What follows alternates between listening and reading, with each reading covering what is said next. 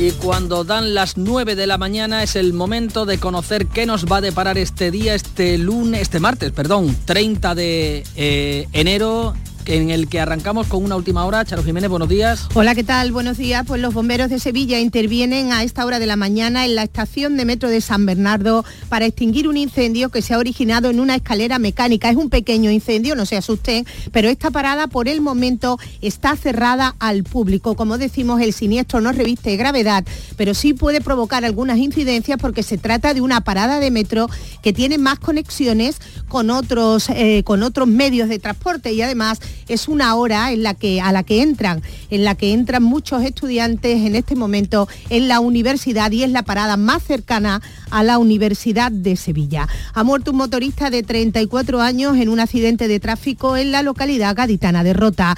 Viaje oficial del presidente de la Junta Bruselas para reclamar fondos europeos para obras hídricas. Juanma Moreno esta mañana se va a reunir con el comisario del Pacto Verde Europeo para trasladarle la necesidad urgente de inversiones en materia hidráulica en Andalucía. 12 municipios del área de influencia de Doñana firman hoy un acuerdo para distribuir una parte destacada de los fondos aportados por el Gobierno tras ese acuerdo firmado en noviembre entre el Gobierno de la Nación y la Junta de Andalucía. Miles de agricultores franceses, esto se lo venimos contando toda la mañana, siguen bloqueando las carreteras que llevan a París, décimo día de protestas del campo vecino a la espera de que el Gobierno francés anuncie nuevas medidas. El Congreso debate y vota hoy la ley de amnistía. El partido de Puigdemont está presionando al PSOE para eliminar todas las referencias al terrorismo. Jung no descarta votar en contra si no se eliminan esas excepciones. La Fiscalía acusa de financiación ilegal a la escúpula de UGT Andalucía. El Ministerio Público sostienen que llevaron una doble contabilidad. Hoy se cumplen 26 años del asesinato por parte de ETA del que fuera teniente de alcalde del Ayuntamiento de Sevilla, Alberto Jiménez Becerril, y de su esposa Ascensión García Ortiz. Distintos actos recuerdan hoy a las víctimas y el líder mundial de microchips ha elegido Málaga para instalar su segundo centro de investigación. El Instituto belga IMEC, presente en más de 90 países, se alojará en un nuevo edificio del Parque Tecnológico Malagueño y dará empleo a 450 profesionales altamente cualificados. Y un dato económico que acaba de ofrecer el Instituto Nacional de Estadística, la inflación vuelve a subir, sube tres décimas hasta el 3,4% en el mes de enero, tres décimas más que el mes anterior que en diciembre es el IPC adelantado que acaba de ofrecer el Instituto Nacional de Estadística. Eso sí, la eh, inflación subyacente se modera se queda en el 3,6% después de bajar dos décimas, con lo cual la espiral de precios parece que no termina de encontrar freno y va a seguir afectando, entre otras cosas, a la producción agraria, etcétera, etcétera. Espera, espera, Charo, que no tenemos el micro abierto. A ver ahora. A ver ahora, sí, sí, no, que eh, claro, otro problema es, por ejemplo, la crisis en el canal de Suez, que está obligando a los grandes contenedores mundiales a rodear, a rodear África para llegar a su destino y que está provocando ya una subida de precios. De alguna manera, incluso, según se ha denunciado, superior al, aumento del coste propiamente dicho. Es decir, que también las grandes eh, em, empresas de, de, los contenedores se están beneficiando de la situación. Y todo eso desemboca en una subida de precios. Bueno, eh, ahora podemos analizar un poco, si queréis, esos datos. Eh, ayer aprobaba el Consejo de Gobierno el cuarto decreto de sequía de la Junta de Andalucía, casi 220 millones de euros que el Gobierno andaluz pretende destinar a seguir avanzando ya a exprimir, decía la eh, consejera de Agricultura, sus competencias para tratar de mejorar la situación. Entre otras cosas, se prevén hacer eh, algunos sondeos, eh, evitar fugas en el riego con obras de mejora, la utilización de aguas regeneradas y la construcción de desaladoras, hasta cuatro desaladoras eh, que en este caso serían portátiles. Y para hablar de este asunto contamos con Domingo Zarzo, que es presidente de la Asociación Española de Desalación y Reutilización de Agua. Señor Zarzo, buenos días. Sí, hola, buenos días, ¿qué tal? Bueno, hablábamos de eh, que la Junta proyecta esas cuatro desaladoras eh, móviles porque hasta la semana pasada hubo un debate político, no sé si un tanto forzado, sobre eh, ¿qué administración es la competente para construir las desaladoras que están proyectadas en Andalucía? Bueno, no, lógicamente desconozco, no he estado al tanto del debate político, lo que es cierto es que, bueno, las grandes desaladoras lógicamente son responsabilidad del gobierno, de, como sabes, hay Sí. Real Decreto de Medidas de, contra la sequía de mayo de construir, al menos en Andalucía, dos grandes desaladoras, una en Costa del Sol y otra en Levante Euros, y, efectivamente tenía eh, constancia de que la Junta de Andalucía estaba eh, asimismo eh, proyectando algunas desaladoras portátiles para cubrir también algunas poblaciones. Así es, esas grandes desaladoras efectivamente, como nos apuntaba, parece que son competencia del Estado. Otra cosa es que la Junta haya tratado de agilizar la solución a través de la desalación de agua con las desaladoras portátiles. ¿En qué consisten? ¿Qué es una desaladora portátil? Bueno, sí, en general se habla de desaladoras portátiles eh, cuando hablamos de desaladoras de un de pequeño tamaño, que no son muy grandes, incluso a menudo se, montan sobre contenedores, de forma que es posible eh, montarlas sobre un camión y trasladarlas de un sitio a otro para llevarlas donde se necesiten. ¿no? Entonces, son, por ejemplo, similares a las que se utilizaron en la catástrofe de, del, volcán de La Palma como medidas de emergencia. ¿no? El problema de las grandes desaladoras es que tienen un, tiempo de construcción muy grande y también de obtención de permisos, entonces estas actuaciones para pequeñas poblaciones o zonas concretas pues pueden ser una solución mucho más rápida. Claro, un tiempo de construcción muy grande porque mm, la sequía que nos eh, acucia nos hace pensar que, las soluciones deben ser más ágiles y más inmediatas. Y me parecía leerle eh, no hace mucho en alguna entrevista que la construcción de una desaladora mm, de las que conocemos habitual es hasta de cinco años. O sea que, que vamos mm, tarde, no, tardísimo. como, casi siempre. Sí, hay, yo creo que hay una falta de planificación porque siempre estamos con los embalses vacíos y, en, ese momento enseguida todo el mundo piensa en la desalación, pero hay que pensar mucho más allá, ¿no? Y efectivamente, eh, lo que es la diseño y construcción de una planta puede ser unos dos años de una gran planta, pero claro, hay cuatro o cinco años de tramitación de permisos ambientales, etcétera, que es, que es lo más lento de todo y por tanto son proyectos que se alargan en el tiempo, hay que planificarlos con mucho, con mucho tiempo de antelación. Hace unos meses el presidente de la Junta eh, tenía la ocasión de eh, visitar en Dubái eh, a algunas de las empresas pioneras en este sector, en concreto las que trabajan en Israel. Sin embargo, usted dice que España está tan cualificada quizás, mal, mm, quizás más que estos países. Eh, correcto, así es. Eh, de hecho, de las 20 empresas más grandes del mundo en desalación, 8 somos españolas. Eh, y además, España es el quinto país en capacidad instalada de instalación del mundo.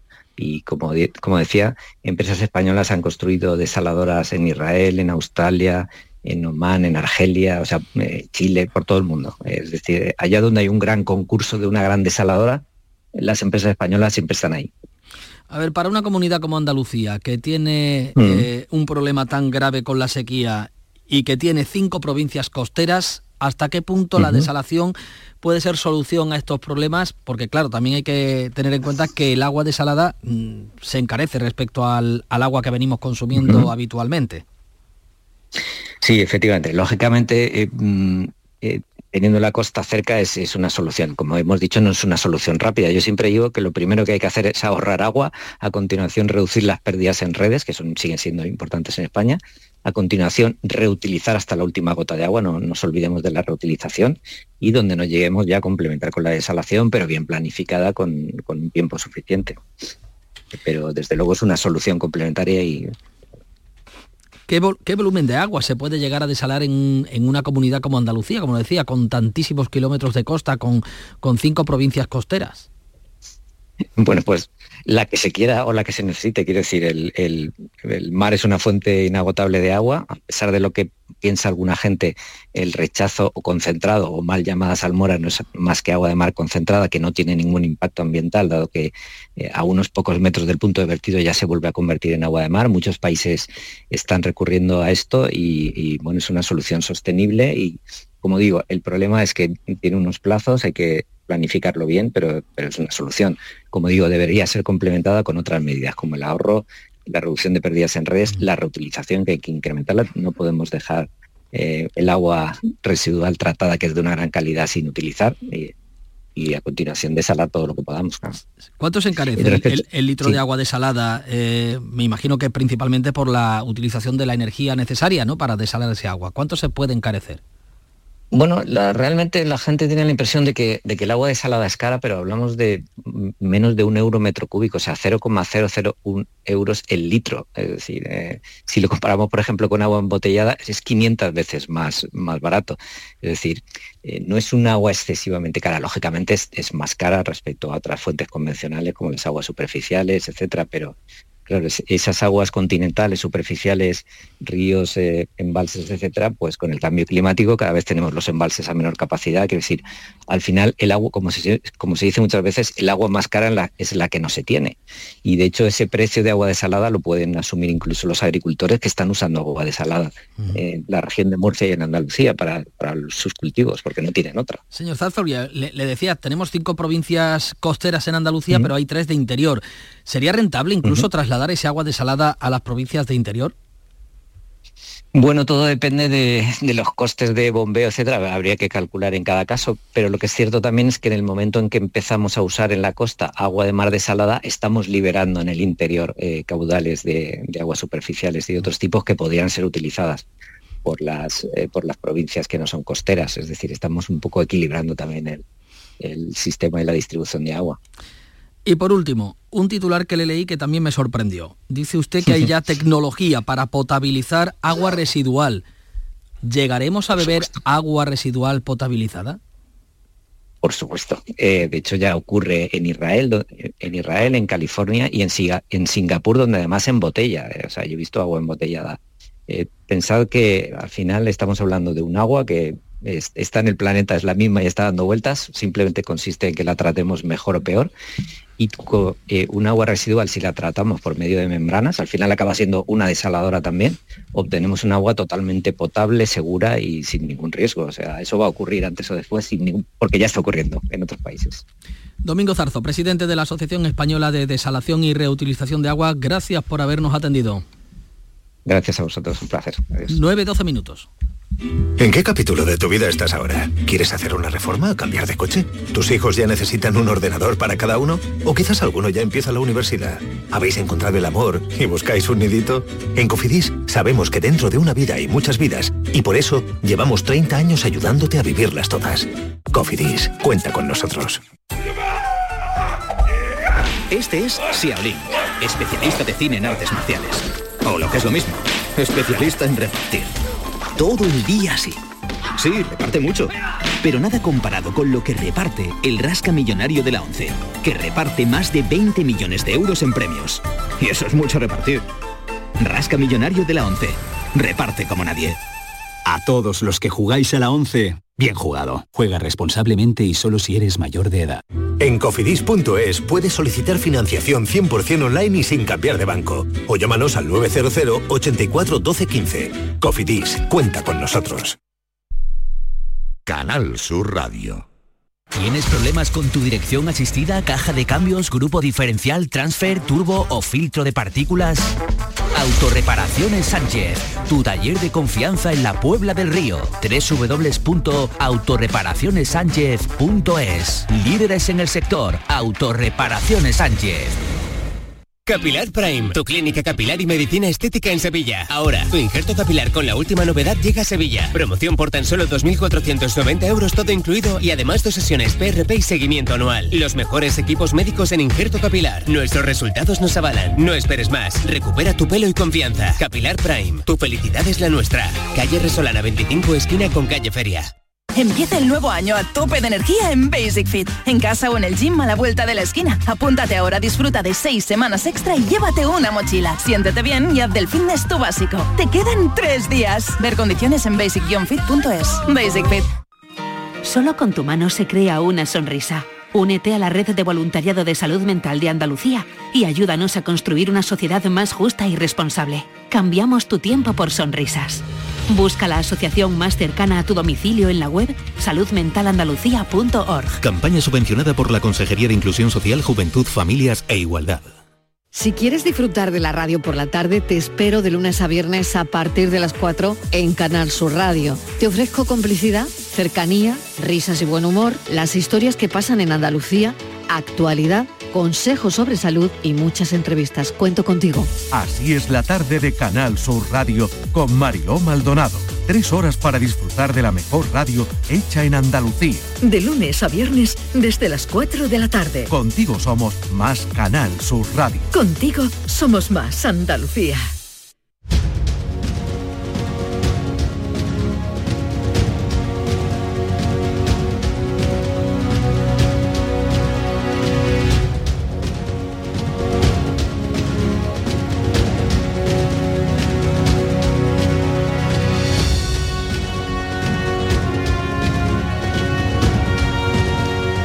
Nueve, 15 minutos de la mañana continuamos en mesa de debate con Charo Fernández Cota, Pepe Landi, Javier Caraballo. Bueno, habéis escuchado a Domingo Zarzo hablar de el futuro que nos depara el agua desalada y también el agua regenerada. No sé si os imaginabais bebiendo agua depurada, regenerada, mm, pero bueno, esto es lo que nos viene, más allá de que, como apuntábamos al inicio de la tertulia, Juanma Moreno trate de clamar en el desierto, nunca mejor dicho, de Bruselas para que lleguen más fondos. Pepe, venga, te Bueno, arranco eh, contigo, Pepe. Mira, a mí lo, lo que lo que me produce escuchar al señor Zarzo es mm, iba a decir asombro, pero más, más bien indignación. Antes hablabas de la, de la ira del campo, pues no sé si de la ira de- de- de- del consumidor o del usuario.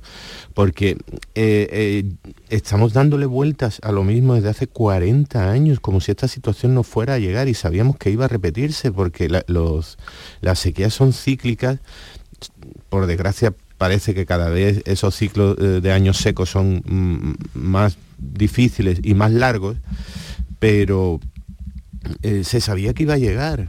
Y, la gente de mi generación ya creció escuchando hablar de desaladoras, de que si eran caras, pero eran posibles, que si en zonas, mm, eh, vivimos en el país, mm, en una comunidad autónoma, pero en el país con más kilómetros de costa de Europa. Eh, es decir, es un recurso mm, innegable, obvio, necesario. Y ahora cuando nos colamos en 2024 con una, una sequía como no se ha conocido desde 1995, incluso ya he leído estos días algunos expertos que eh, no hay un precedente de una sequía tan grave desde el año 60, sesen- el ciclo 60-62, eh, ahora volvemos a empezar al debate de... O sea, ayer estuve en una rueda de prensa en la que tuve que escuchar a un dirigente eh, político que no hace falta identificar porque en realidad da igual el partido, da igual, da igual el representante público porque, porque eh, esta, mm, este asombro es aplicable a todos de los últimos 20, 25 años. Decir, hay que construir una desaladora en Chiclana antes de verano, pero bueno, mm, oiga, pero pero usted no sabe de qué está hablando. Una desaladora es carísima, una desaladora es complejísima tecnológicamente, como acaba de decir el señor Zarzo. Una desaladora no se puede construir en tres meses. Eh, pero sí se podía haber construido en, en cinco años, o en ocho años, o en 12 años, o en 25 años que hemos tenido para llegar a esta situación. Por no hablar, las desaladoras me parecen, mm, bueno, mm, eh, o sea, ineludibles ya a estas alturas de, de- de la sequía, pero por no hablar de las deficiencias de la red.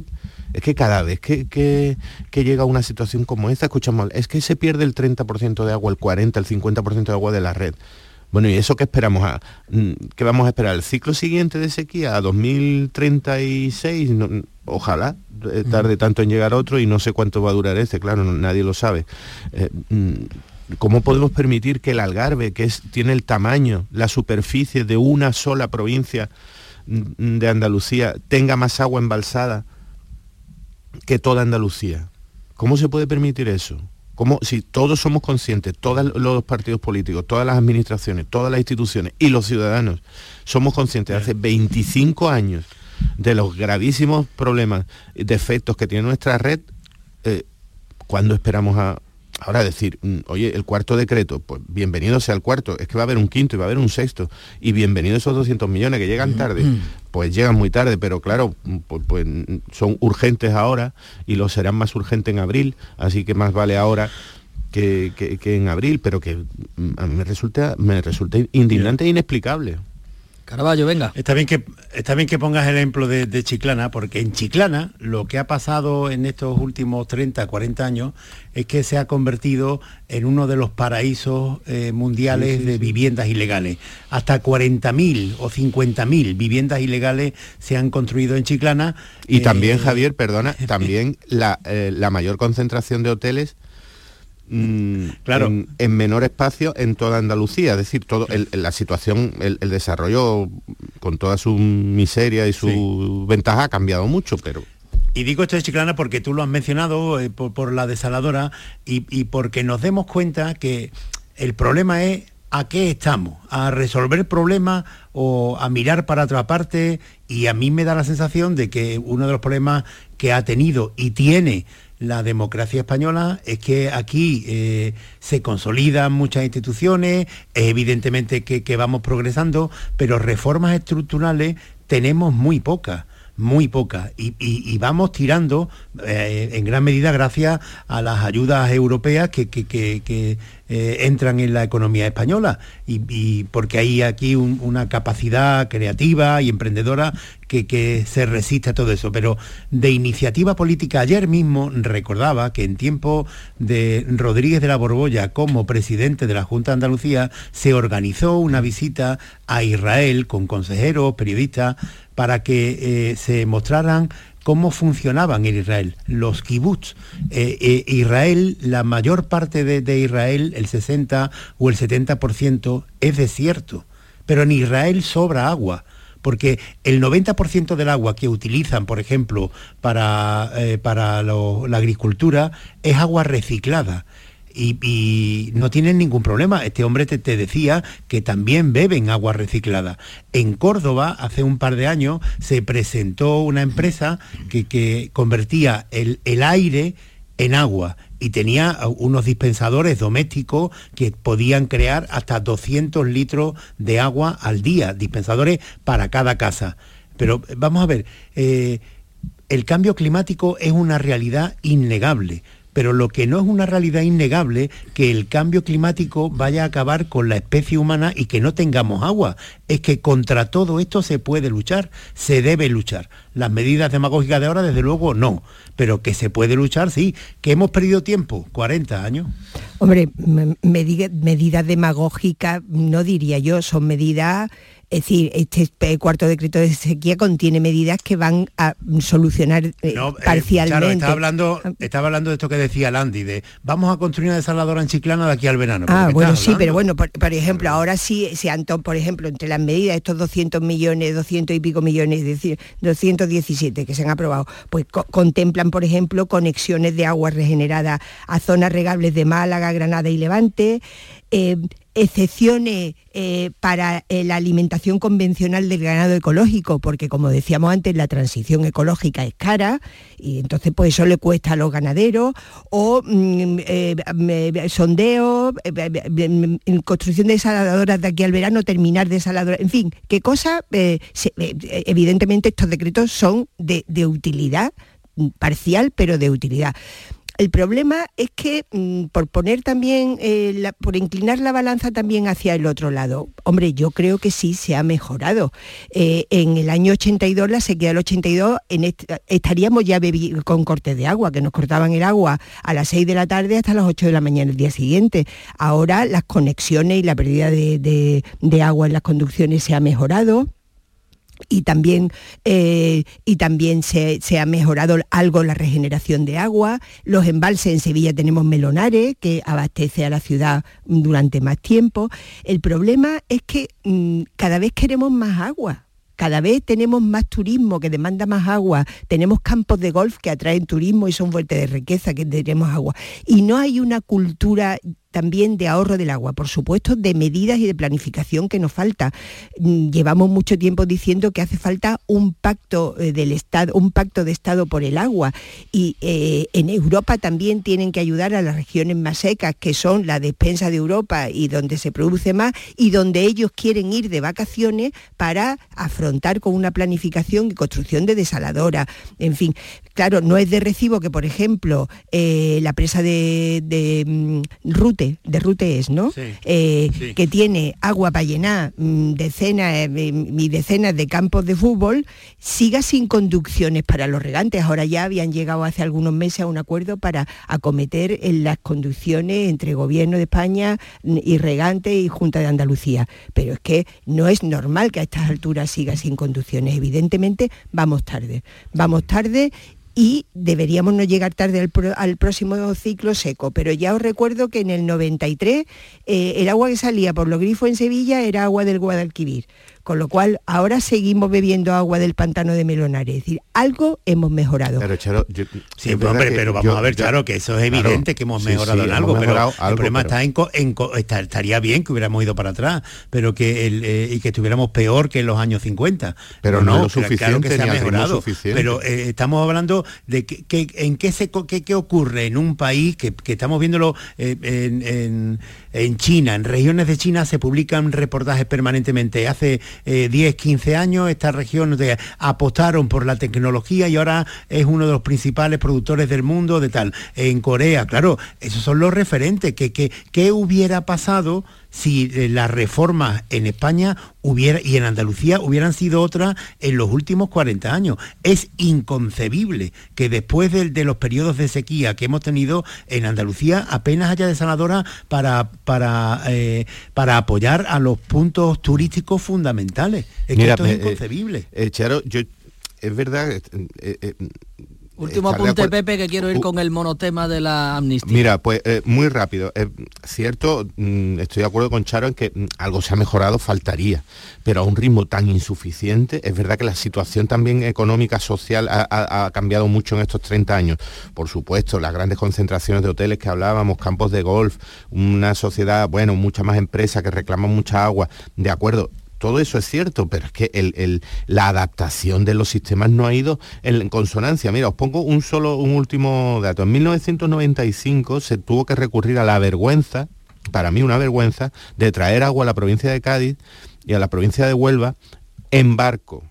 La situación fue tan grave que, se tuvo que traer agua en barco, carísimo, encima no es mucha cantidad, una medida desesperada. Bueno, pues ya se está planteando para este verano sea, desde 1995 a 2024 no hemos mejorado lo suficiente los sistemas de abastecimiento de agua como para tener que recurrir otra vez a ese mm, pequeño bochorno de traer agua en barco.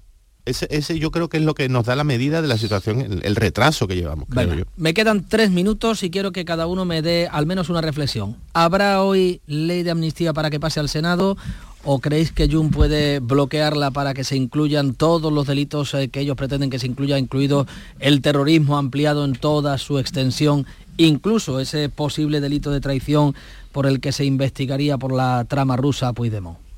Hombre, la, la pregunta es hasta dónde está dispuesto a ceder el gobierno y el Grupo Socialista. Eh, yo sé, en contra de lo que decían ayer fuentes del Gobierno y del PSOE, que se sigue negociando y que eh, Junts sigue presionando para que se amnistíen todo tipo de delitos de terrorismo y de traición al Estado, que son los dos delitos por los que dos jueces siguen presionando a Junts. El juez, el juez García Castellón que eh, eh, acusa a Puigdemont de haber promovido Tsunami Democrático, que al final es la calle borroca catalana, y eh, un juez catalán en Barcelona que pide que se prorrogue la, investigación de, las conexiones entre los separatistas y la Rusia de Putin. En fin, eh, si no hay acuerdo y no se aprobará la ley, la legislatura tiene los días contados, porque acto seguido habrá que aprobar la ley de presupuestos del Estado. Javier, un minuto. Un minuto de reloj. Eh, me decepcionaría mucho que, el Congreso no diera una de sus tradicionales sesiones de espectáculo de toda naturaleza, cómico, dramático, esperpéntico. Esto es lo que se espera hoy del Congreso. Si va a salir o no, no lo sabe hasta ahora ni Pedro Sánchez, porque eh, los de Puigdemont actúan como actúan. Y digo una cosa más, hay que buscar el paralelismo que existe entre la ley de amnistía y el juicio que está ocurriendo en Sevilla de UGT. Esta es la desigualdad entre españoles. Por los mismos delitos que están juzgando hoy a los de UGT, están librando a los de independentistas. Pepe. Yo, yo con medio minuto me, me- Venga. me sirve. El- el acuerdo va a llegar y va porque a ambas partes les resulta imprescindible.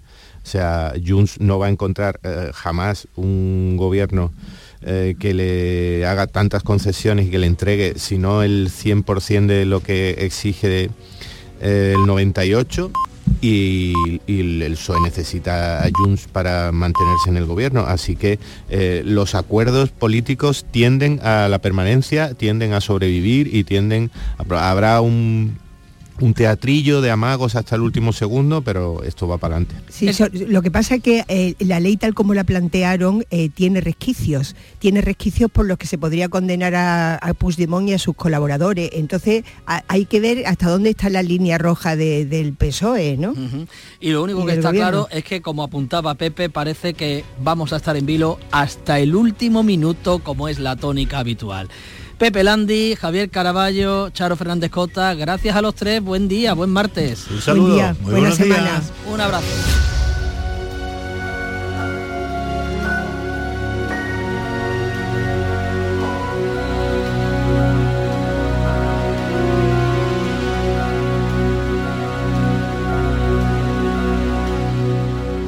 Canal Sur Radio.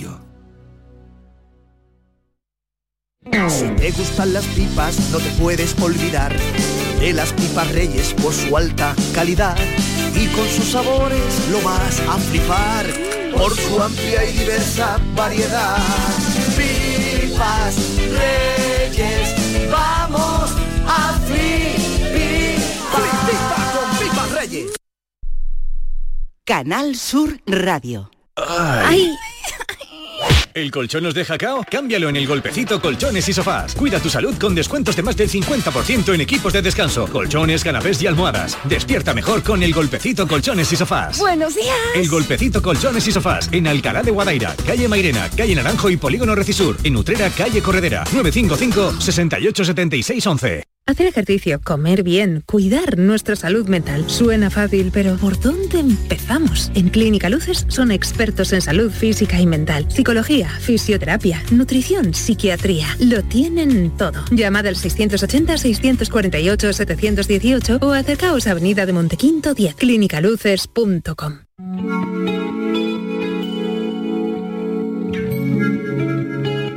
Canal Sur Radio. ¡Wow! ¡Vaya furgoneta! La he alquilado en Iberfurgo. Está súper nueva, no parece de alquiler. Ya, en Iberfurgo disponen de una flota en perfecto estado y te ofrecen presupuestos a medida. En Iberfurgo somos expertos en alquiler de furgonetas de carga, pasajeros y carrozados. Contamos con más de 15 delegaciones en toda Andalucía. Localiza la más cercana en iberfurgo.com y visítanos. Todo el deporte de Andalucía, de toda Andalucía, lo tienes en el pelotazo. No le hace falta casi nada, solo un poco más de ánimo. Para mí es un orgullo que el Granada ascienda. ¿Está? Sí. ¿Está rodeado de buena gente? Creo que sí. Tu referencia deportiva en Andalucía. que un presidente del Cádiz hable del, del fútbol en general como parte de la entrevista, que además todavía nos queda aquí lo más grande. porque imagínate. El pelotazo de Canal Sur Radio, con Antonio Caamaño. De lunes a jueves desde las 10 de la noche. Contigo somos más Canal Sur Radio. Contigo somos más Andalucía. La mañana de Andalucía en Canal Sur Radio, con Manuel Pérez Alcázar. Y a las 8.33 minutos de la mañana con Beatriz Rodríguez, buenos días. Hola, muy buenos días, Maite Manolo. Chacón, buenos días. David Algo, buenos días. Hola, Vigorra. Yolanda Garrido, hola, ¿qué tal? Buenos días. Hola, buenos días. ¿No, Eh, no te das cuenta que te he dicho hola, Vigorra, y no has dicho nada? No, porque soy un despistado. Claro, tampoco se ha dado cuenta que ha dicho las 8 y 33. Anda. Son las 9.33. ¿Os habéis dado cuenta que, os vengo, os vengo como ¿eh? anillo al dedo para hablar de despistes? Cuando he entrado y he visto al señor Pereza, digo, "Mm, uy, es que- es que, claro, como hay algún rasgo, como hay un- algún rasgo similar, similar, El peinado. Sí. Vamos al mismo peluquero, Jesús y yo. de pronto me lleva un Ha dicho que ha pasado, me he equivocado de hora, he llegado antes Me he de equivocado de tiempo. hombre, de hombre. De hombre. Bueno, pues eh, nos viene al pelo efectivamente, y nunca mejor dicho, porque vamos a hablar de los despistes. Ya habéis dado buena muestra, tú por lo menos Manolo, de lo despistado que eres, no sé, el rey. Yo creo que David Yo no me he traído poquito el- sí, no me he traído ¿no? el móvil, Eso, lo ya lo dice no. todo. ¿Y vosotras, chicas? Sí, yo sí. yo Un soy poquito, ¿no? Y que no es despistado, ¿no? Yolanda, no, Yolanda no, es más Yolanda metódica. no. Yolanda Yo es que es no- muy, no es muy formalita para todo. No, porque soy organizada y yo creo que tiene todo un poquito que ver. Sí, ¿tú crees que está Sí, relacionado? sí, bueno, sí. pues de todo Yolanda eso... lleva una agenda que es alucinante. Yolanda, lleva todo. agenda y control. Tú cuando sales de tu casa te da la vuelta y dice, lo llevo todo y da un repaso al bolso por si te ha dejado algo por ahí. No, Ah, no lo hago antes. Lo hace por antes Y de así no se me olvida nada. Organización, ¿eh? organización alemana, diría yo. Bueno, ese va a ser nuestro tema del día, así que nuestros oyentes que vayan ya, si quieren, dejándonos lo- lo- los WhatsApp que tanto nos gustan para compartir experiencias. Y un programa muy curtidito y muy divertido porque hoy van a ver los guiris y porque vamos a despedir a un compañero al que le tenemos muchísimo cariño porque iba a decir que le ha tocado la lotería, pero casi casi en estos tiempos, ¿verdad? Se va a jubilar. Y, ¿Quién es? y qué ¿Quién más es? cosas. Pues un señor que se llama Manfredi Apellido Hombre. y que de algo os debe de sonar, Gran ¿verdad? periodista de esta casa, claro Histórico sí. de la casa.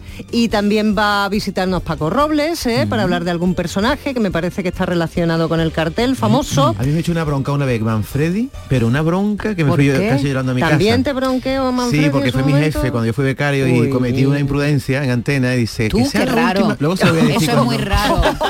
Desde luego la bronca, la bronca no te sirvió de nada, ¿no? No, ¿sabe qué pasó? Que él era el director de informativo de Canal Sur Televisión Sí. y yo era becario y yo estaba haciendo la guerra de Croacia y yo todos los días hacía una noticia para la tele y era el cumpleaños de mi madre. Ahí está el nodo. Y yo, fui, yo mi- firmaba como David Hidalgo, pero como mi, mi madre es Paniagua, le dije al de rótulo, digo, mira, hoy en vez de David Hidalgo, cuando salga el rótulo pon David H. Paniagua. Cuando acabó el informativo y vio Manfredi que yo por mi propia cuenta había cambiado mi nombre, dice Se cayó. la última. Y tenía razón, porque era el director y no se lo consulté, ahora se lo voy a recordar. Pues tú tenías la mejor intención y, en fin, son las cosas que pasan. Pues nada, Manolo, y Bueno, vamos a contar noticias eh, muy importantes, como solemos hacer eh, esta hora, porque nuestros nuestros oyentes tienen que estar informados de y yo, todo. Y yo que os voy a escuchar y a partir de las 10 estará por aquí el líder de las ondas. Espero que no lo confundáis conmigo, ¿no? Mm, ahí mm, eh, la calvicie es lo único que tenéis en común. Después él, por ejemplo, mm, viste diferente. Por ejemplo, tú vas, mm, él va con muchos colorines, le gustan los colorines, muy Sí. primavera. Manolo- Manolo es más serio. Tú ves más, más serio, ¿no? Vestido, vistiendo, puede ser que sea más, La más carita, sobrio, la ¿no? carita. Hoy, no, igual es hoy nada más. Y algo, Yolanda, anda, echa un Claro. capote. Hombre, no tiene por qué ser todos los días iguales. Claro. Hoy No, uno no. se levanta con ganas de y se No. viste de una manera o de otra. No, me gusta mucho como viste Manolo, pero que no eres muy primaveral, ¿no? Que no usas colorines, como bigorra. No soy muy florido, ¿no? Eso. Bueno, queridos, os escucho con atención. Que tengáis buena mañana. Se quedan en la mejor compañía, la mañana de Andalucía, con Maite Chacón, Yolanda Garrido, David Hidalgo y Beatriz Rodríguez, a la espera de que llegue Jesús Vigorra. Hasta mañana a las 6. Volveremos con los informativos. Hasta mañana, Manolo.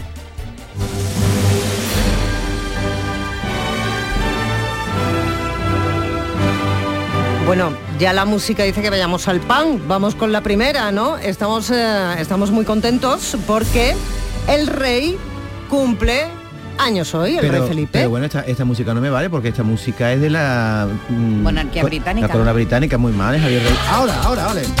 ¡Feliz! Esta me gusta más, ¿eh? Cumpleaños.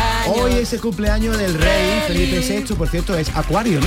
Como Acuario, Vigorra, ¿no? Acuario es, sí. Hoy 30 de enero cumple 56 años y una ciudad andaluza, en concreto Jaén, su ayuntamiento, desde anoche tiene iluminada de color carmesí su fachada, ¿eh? con motivo de este cumpleaños y va a estar iluminada hasta las 12 de hoy martes. ¿Y ¿eh? carmesí por algún motivo? ¿Porque el rojo está de moda o porque La experta de los colores Yolanda. Yolanda, ¿por qué, ¿por qué es El carmesí? rojo, el rojo, Bea lleva razón, el rojo está de está moda. de moda? está de moda. El rojo salustiano. ¿Y ¿Sabéis, sabéis qué cosa romántica hizo el rey con la reina el otro día? Fue al cine, Sí. y pasando por taquilla, se quedaron alucinados. Fueron a comprar su entrada ¿Qué vieron? al cine. Bueno, pues vieron esta película que está nominada con 11 Oscars. Pero ¿Cómo la taquilla, la taquilla estaba despejada o porque o estaba solamente con, con los de seguridad No, no, o porque no me imagino yo ahí con... Fue- Fueron a ver Pobres Criaturas, ¿eh? la película. criatura, la del y- La- Lantinos. Y entonces la gente se quedó alucinada, tanto el que le vendió las entradas, porque otras veces entran ya con, con, mm, eh, eh, tickets entrados, comprados por internet y entran por una puerta de atrás. En esta ocasión no han entrado por la puerta principal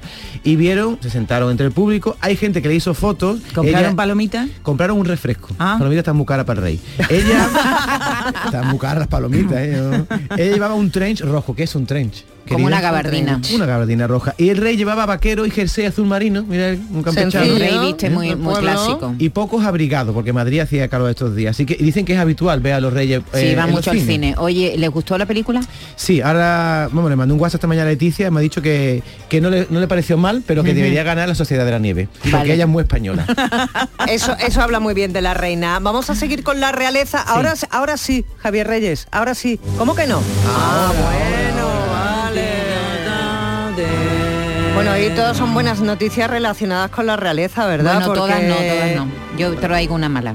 Ea. ¿Ah, sí? Bueno, mala, Bueno, relativa, bueno, bueno, relativa. relativa, eso, Relativa. rojo relativo, como la canción de... El tuyo es rojo, relativo. Ya está, esta es la parte que Ya, me po- suena ya- más. ya podemos eh, relajarnos un poquito con el estado de salud de, de Kate Middleton, eh, que sobre todo estamos muy preocupados por ella, por el rey Carlos no tanto, no es que no le tengamos cariño, sino que lo suyo parecía que no iba a tener más complicaciones. Pero ¿cómo Sí. están las cosas? Pues mira, eh, los dos ayer fueron dados de alta. Él tiene 75 años y tras tres días ingresado por una próstata agrandada, eh, pues salió de alta. Eh, su nuera también. Lo que pasa es que ella ha estado dos semanas eh, ingresada. Hay varias diferencias, hay diferencias en los días en los que los dos han estado ingresados. Pero ella también de la próstata, no, las mujeres no, tienen próstata. ella no nos ha dicho absolutamente nada. Ah. Él, él dijo que se operaba de la próstata. El comunicado fue con una hora de diferencia entre uno y otro. Él sí dijo lo que tenía desde el primer momento. Ella no ha dicho nada, ni sigue sin decir Y- y absolutamente próstata- y nada. Yolanda, próstata agrandada, exactamente qué es, que se le Yo te tiene lo iba a preguntar como a, las orejas, la yo te tiene lo iba a preguntar a ti, David, porque de eso- porque ese yo tema no, lo, lo- porque no me miro mucho la próstata, vea, pero si dice próstata agrandada, Carlos III que tiene la, la- Tiene una edad el hombre. no, ¿eh? las orejas a veces tan grandes, lo mismo no tiene también todo grande. ¿Qué le pasa a la próstata? Como nos estén escuchando del gabinete de comunicación mira, de la no- Casa no- Británica, y como te tú. estoy escuchando Manfredi, verás. Tienen que dar información. Próstata agrandada no me gusta ese término. Yo creo que la próstata agrandada ¿eh? es, lo que el pasa, comunicado. es lo que pasa cuando los hombres van mucho a, a orinar y eh, orinan gotitas, ¿no? Pero eso físicamente no, doctora, no se ve. Perdona, aquí hay una doctora, vamos a preguntarle a ella. Él, él ha dicho esto para qué, lo ha dicho, para animar a los hombres a que se revisen, porque hay que revisarse. Muchos Pues sí, hombres son contrarios hecho. a Y no se revisarse revisa cuando la llega la edad. Entonces él ha anunciado que iba a ser operado de esto precisamente para animar a los hombres Sí, sí. a que pasen Hacer campaña esa mm, revisión. para que se lo cual está perfecto. Es Thank you very maravilloso. much, Las mujeres vamos al ginecólogo y vosotros Claro. no vais a vuestros médicos. Eso es. Espero que no sea Carlos el breve, porque acaba de ser rey, no vaya a ser. tiene una 16 edad ya, meses ¿eh? lleva de, de rey ya. Bueno, eh, hay varias, varias distinciones entre el tiempo que han estado uno y otro eh, ingresado. Por ejemplo, eh, cuando se, se inició este proceso, él lo dijo, como estamos contando, de primera hora, y dijo lo que tenía, ella no ha dicho absolutamente nada. Llama la atención la extensión de ambos comunicados. Eh, mientras que él explica todo sin con, con toda claridad, su comunicado fue corto. Sí, eh, el comunicado de Kate tiene 130 palabras, se pierde entre justificaciones del por qué eh, no quiere hacer pública su dolencia y de que quiere tener privacidad. Él solo dice 41, va a lo que va. Seguro que la prensa británica lo investigará y lo seguro, vamos. Sí, lo- Bueno, De- lo importante es que se, luz. que se cure y que, y que Se bien. Y ya Después está. él eh, se dijo desde el primer momento lo que tenía, y cuando se lo hicieron, ella no. Después eh, Camila, por ejemplo, solo lo ha visitado cuatro veces, mientras que el príncipe Guillermo ha estado con ella todo el día, todo el tiempo Bueno, que ha estado también- también ingresada. es Una normal, salida ¿no? tuvo. Deja También muy mal lugar a Camila, ¿eh? No, Camila, hay que estar al a- lado de su rey, hombre. Camila ha tenido que sustituir a, a- a su marido en determinados actos pro- protocolarios. eh, no olvides que es la reina. Eh, decían Maite que tu noticia no era tan buena, pero que todo es relativo. Hombre, Vamos, cuenta, cuenta. claro que ¿Qué le pasa a Carlota Casiraghi? Bueno, divorcio en Mónaco. Y algunos pensarán que es el príncipe el que se va a divorciar de su señora. No, no, No. Es su hermana. Carlota Casiraghi se separa. Lo dice una revista francesa que se llama Boissy, aquí está, en español, eh, y pone fin a su matrimonio con el productor Dimitri Rassan, un productor de cine. Eh, llevan siete años juntos, cinco años de matrimonio y muchos rumores de crisis. La revista lo ha confirmado. Era un secreto a voces. ¿eh? Carlota estuvo aquí en Sevilla hace poquito tiempo. Sí, hace poco, hace poco, sí, sí. Eh, Dimitri Rassan es un importantísimo productor de cine francés, hijo de Carole Bouquet, la guapísima actriz francesa. Al parecer, la excusa, bueno, la excusa, bueno, ¿por qué se separan? Pues porque él trabaja mucho, se pasa el día trabajando y tiene poca vida familiar. Y eso es algo que ella no, no aguanta. bien. Son mm, padres de un hijo que se llama Baltasar, que tiene cinco años, a su vez él ella tenía un hijo anterior, Rafael, fruto de su relación con el actor de origen marroquí Gad El Malhed y eh, Gal El Malhed, así se llama su marido, que es actor y cómico, y eso, su ex marido. Su ex. Y ahora va a tener otro ex. Bueno, es pues ya son este dos. Dimitri Rassan. Carlos es Así muy que- joven, tiene tiempo todavía de tener tres o cuatro más. sí, hombre, ha tenido Bueno, muchos novios, normal, igual que su madre, porque son mu- mujeres que han tenido siempre muchas relaciones. Que, que A ti nada siempre que te tocan los divorcios, Maite. Siempre sí, te da un sí, no divorcio. sé por qué, fíjate que yo llevo más de 30 años casada. Aquí es la más longeva. La más longeva, la que Eh, más matrimonio, la quiero más decir. duro. Eh, lo publica, lo publica Voici, pero todavía no hay confirmación Ay, ¿eh? por parte de la, amor, de. Bueno, Ay, Carlota. Maite, nos has dejado muy, muy preocupados, si te digo la verdad. Así que quítanos eh, esta pena, distráenos un poco y háblanos un poquito de ese legado de F que recibe la Caja de las Letras de- del Instituto Cervantes. Bueno, este año está celebrando el instituto, eh, la, la agencia F 85 años de vida. se dice pronto. Y además lo ha celebrado a principios de este mes, estrenó una web en la que recoge toda su historia, por si alguien tiene interés. Y hoy va a haber un acto muy emocionante en el Instituto Cervantes que recibe el legado de la agencia F, que va a depositar el nuevo libro de estilo urgente. Eh, es- eh, tras el legado, tras la entrega de este legado, pues se va a celebrar una mesa redonda sobre inteligencia artificial, sobre medios de comunicación. Ahora está todo el mundo muy preocupado por la inteligencia artificial, los, Hombre. de, la, los de la SGAE, los de Y la Sociedad que- General de Autores, también van a hacer un, un- Y con lo que ha salido hoy, que lo vamos a comentar, que nos va a dar tiempo, sí. Eh, vámonos precisamente a la inteligencia artificial, porque Taylor Swift, David, ¿qué le ha pasado? ¿Tú qué, qué harías si te, de pronto te dicen, oye, te estoy viendo desnuda en internet, en, pos- en posturas lascivas? Pues esto pasaría.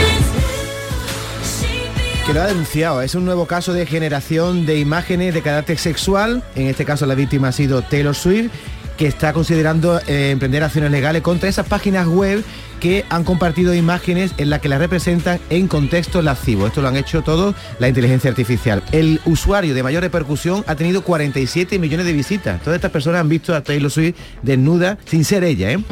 Instagram, cuando alguien busca Taylor Swift IA, que es como se encuentra, han optado por mostrar un mensaje. Eh, ¿Estás seguro de que quieres continuar? Porque esto está asociado a actividades e individuos peligrosos. Es decir, que todavía se puede encontrar estas imágenes y por eso Taylor Swift ha denunciado. Y no es la primera vez, ¿os acordáis de lo que le pasó a Tom Hanks o a, a Rosalía, que también denunció públicamente que sus imágenes falsas van por, ahí por internet? Esto va a ser un poco Bueno, ya cotidiano, lo- ¿no? Le, le está pasando también a gente completamente anónima, ¿no? Sus propios amigos, acordaros las chicas, aquellas que eran escolares, directamente niñas de- de- En de- del instituto pasó, en. Almendralejo.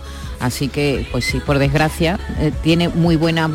La, la inteligencia artificial va a servir para cosas extraordinarias y también para miserias claro, esta. que si va a servir para cosas extraordinarias, lo hemos sabido esta mañana. Eh, Elon Musk está detrás del primer implante en un ser humano. Pues sí. Un implante relacionado con la inteligencia artificial. Cuéntanos, Yolanda. Pues sí, ayer la compañía del multimillonario implantó el primer chip cerebral a un humano. Eh, se está recuperando muy bien, ha dicho el empresario en su cuenta red social X. Eh, los resultados iniciales muestran una prometedora descensión de picos neuronales. Dice que la noticia bueno, ha sido eh, una cosa extraordinaria. La función del implante será la de leer la actividad cerebral para poder transmitir órdenes que ayuden a restaurar algunas funciones cerebrales gravemente dañadas tras, por ejemplo, un infarto o una esclerosis lateral amiotrófica que deriva en graves daños de capacidad Que comunicativa. imaginaros las personas que están eh, impedidas, eh, pero que su cabeza funciona perfectamente. Esto Sí. es eh, algo revolucionario. Sí, porque hasta ahora los implantes cerebrales ah, se habían desarrollado en una sola dirección, que era desde el cerebro hacia el exterior. Y esta ¿eh? aspira a poder trasladar información también en la otra dirección, o sea, hacia el cerebro.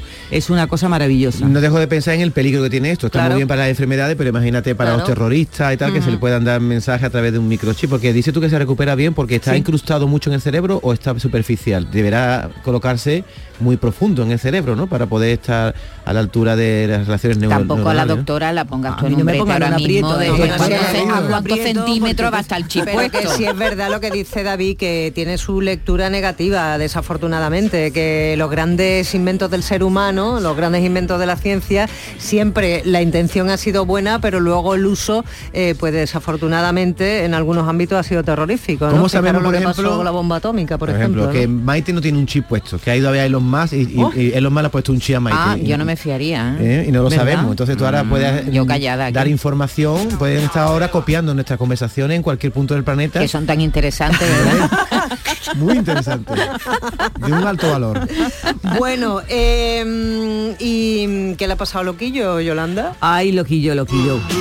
El cantante ha sido duramente criticado en las redes por sus declaraciones sobre la venta ilegal de música. Loquillo, eh, bueno, uno de los cantantes de rock más conocidos en nuestro país, ha sido duramente criticado, com- como digo, por el motivo se debe a unas palabras que pronunció durante su participación en un encuentro con simpatía por la industria musical. Son estas. Yo recuerdo que fui a, a dos tipos que vendían CDs míos en las Ramblas y les dije, me los voy a llevar. Y como te vea otra vez te meto. Madre mía. Qué animal. ¿no? Sí, bueno, él es así. Eh, entonces eh, dice que la música no hay amigo, que esto es una batalla campal y que todo el mundo va a la suya. Entonces, ¿qué es lo que ha pasado? Que Guillermo Toledo, antes conocido como Willy Toledo, eh, pues lo ha calificado como un verdadero miserable. Dice, solo un verdadero miserable robaría y amenazaría gravemente a quienes venden cuatro discos en la calle para sobrevivir. Nunca tuvo el valor, dice, de enfrentarse a las poderosas casas de discos que le llevan robando, bueno, a manos llenas desde que empezó.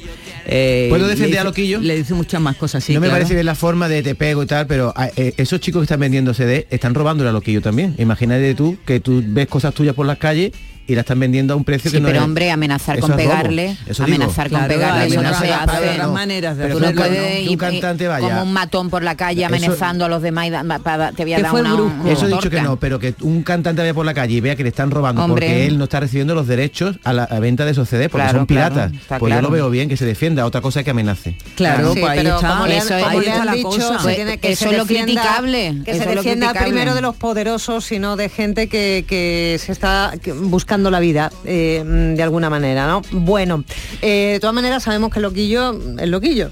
Sí, pero por ejemplo, yo que soy pintor, yo veo un pin- cuadro mío por la calle y me voy de cabeza al que venda No, mis cuadros sin darme mi no, parte. porque tú eres muy bueno, tú no Pero eres si- capaz de hacer eso. Pero si ayer copiaste directamente a un pintor, uno de los pintores Bueno. más famosos, Dilo, tendrá dilo, caro Maite, tal dilo, tío. Maite, Pero dilo, como yo vea a alguien vendiendo en la esquina de la Rambla un cuadro mío, le meto. Tú imagínate, Como ahora, tú imagínate que Vigorra ahora vende el cuadro que tú le has regalado. ¿Ahora qué? Que se Pues, parecía no. mucho a otro. Eso sí lo puede hacer porque es suyo. Inspirado, se puede, era un homenaje. Dejémoslo ahí. bueno, oye Maite, ¿a ti qué te pasa hoy con las noticias? ¿Qué? ¿Qué te pasa hoy? Tú traes divorcio y muerte, ahora que se ha muerto. mía. Eso es lo que hay. ¿Quién se ha Madre muerto? mía. Es una pena, ¿eh? Porque Deberías reivindicar tú en este programa tener un papel más alegre, porque solo habla de divorcio y de Y cállate, fallecimiento. cada uno le toca lo que le toca. Tú eres Abuela. gracioso, gracioso y yo soy aquí la que trae la... la que reparte, la que reparte. Una histórica, ¿no? Para el mundo del cine. Sí, que se sobre todo va. italiano, no es de las grandes actrices que, que saltó al estrellato eh, internacional. Pero era la musa Pero era, durante mucho tiempo fue la musa de Fellini y trabajó, bueno, hemos visto hoy su listado de películas, yo que sé, en cientos de películas, porque además tuvo 60 años de carrera, se llama Sandra Milo y ha fallecido con 90 años. Fue musa de Fellini, trabajó en Fellini 8 y medio, trabajó en Giulietta de los Espíritus y trabajó con los grandes actores italianos, los grandes galanes, como Roberto Rossellini o Marcello Mastroniani o Vittorio Gassman.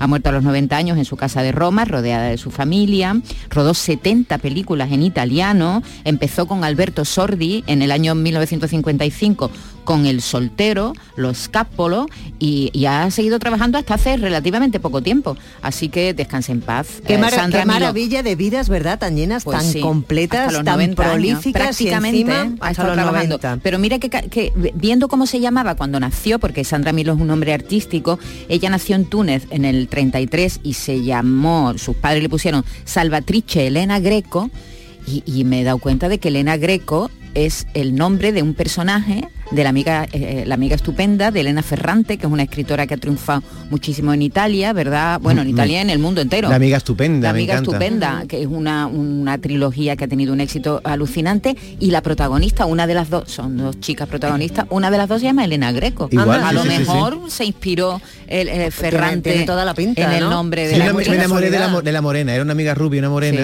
La morena tenía una fuerza, ¿verdad? Digo, la vi, digo, esa para mí, Tú- pasa que pero tú has visto la 50. serie también, ¿no? Claro. A eso te refieres, Un montón ¿no? de temporadas. La serie, sí, sí, sí, preciosa. La novela y la serie, las dos. David. La trilogía y las series. ¿Qué ha hecho Britney Spears como para tener que disculparse con ¿Tú Justin cómo, ¿Tú Timberlake? cómo calificarías a una persona que habla demasiado?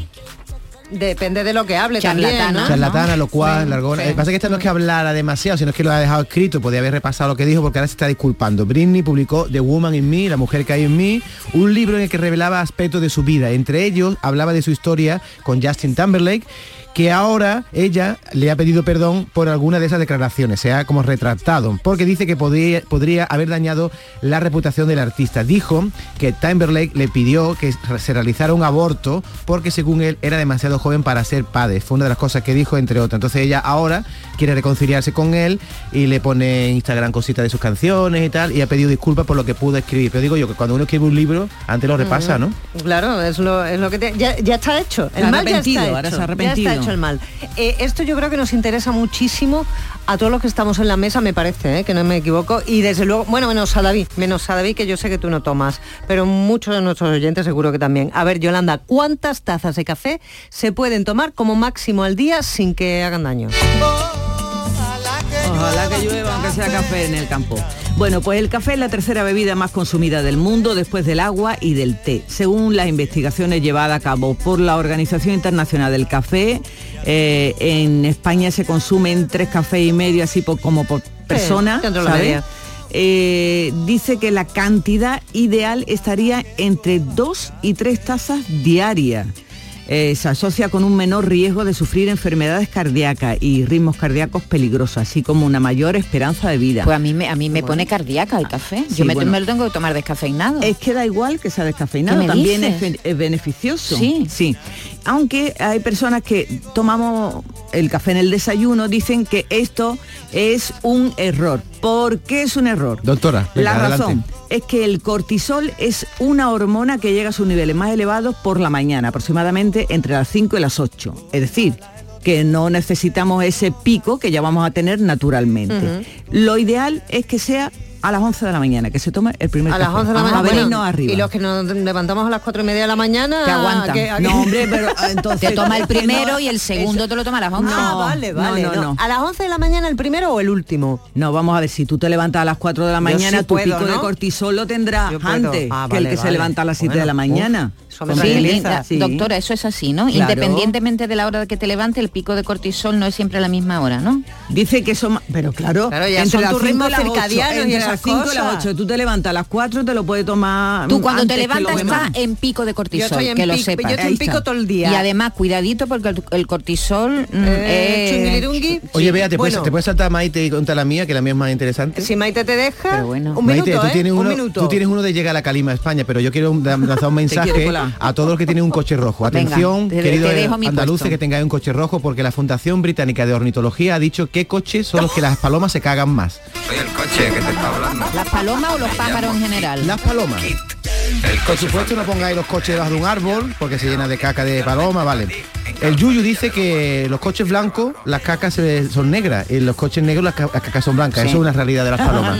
Pero otra realidad de las palomas es que prefieren hacerse caca en los coches de color rojo. ¡Oh, qué alivio! Es un estudio que se ha hecho entre mil coches en ciudades británicas, seguido de los coches azules en un 14%, los negros y los blancos. O sea, los blancos son los que menos hacen caca, Qué la- bien. las palomas.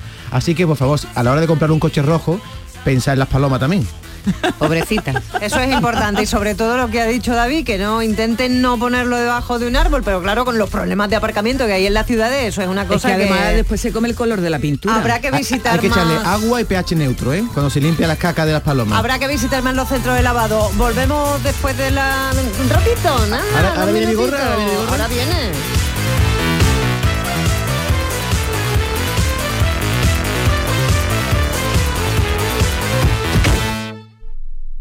Empieza el nuevo año a tope de energía en Basic Fit. En casa o en el gym a la vuelta de la esquina. Apúntate ahora, disfruta de seis semanas extra y llévate una mochila. Siéntete bien y haz del fitness tu básico. Te quedan tres días. Ver condiciones en basic-fit.es. Basic Fit. Vive las rebajas en Los Alcores. Encontrarás todo lo que estabas buscando al mejor precio. Moda femenina, masculina, infantil, calzado, decoración y complementos para el hogar, deporte. No las puedes dejar escapar. ¿Hay ganas de rebajas? A92, salida 7, Alcalá de Guadaira, Sevilla. Centro comercial Los Alcores. Mucho donde disfrutar. Van a dar las 10 de la mañana y ya están abiertos nuestros concesionarios Kia. Si no está en Kia, es que no existe.